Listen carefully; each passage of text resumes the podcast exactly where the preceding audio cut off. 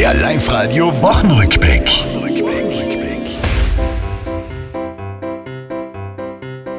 Auch zu Ostern gab's für Wacker keine Maut im Nest. Das Bangen um die Zukunft für die Fans ein Nerventest. Wieder Bären im Oberland, dem Schafbauer. Es graut, zu fangen ist ein Bär ja schwer. Futsch weg ist er wie's Würstel vorm Kraut. Die Heizsaison, die ist vorbei und plötzlich tut's Gott losen. Diebe in Tirol literweise Heizölpfosen. Pisa-Test ist wieder, schau mal, dass wir's nicht verbocken.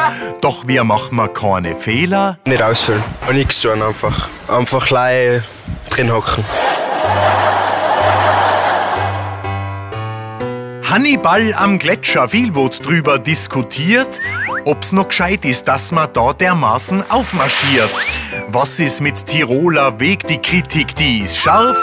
Wie hieß es vor einem Jahr? eine neue Etappe bei der Nachhaltigkeit, wobei Nachhaltigkeit kein Schlagwort bleiben darf.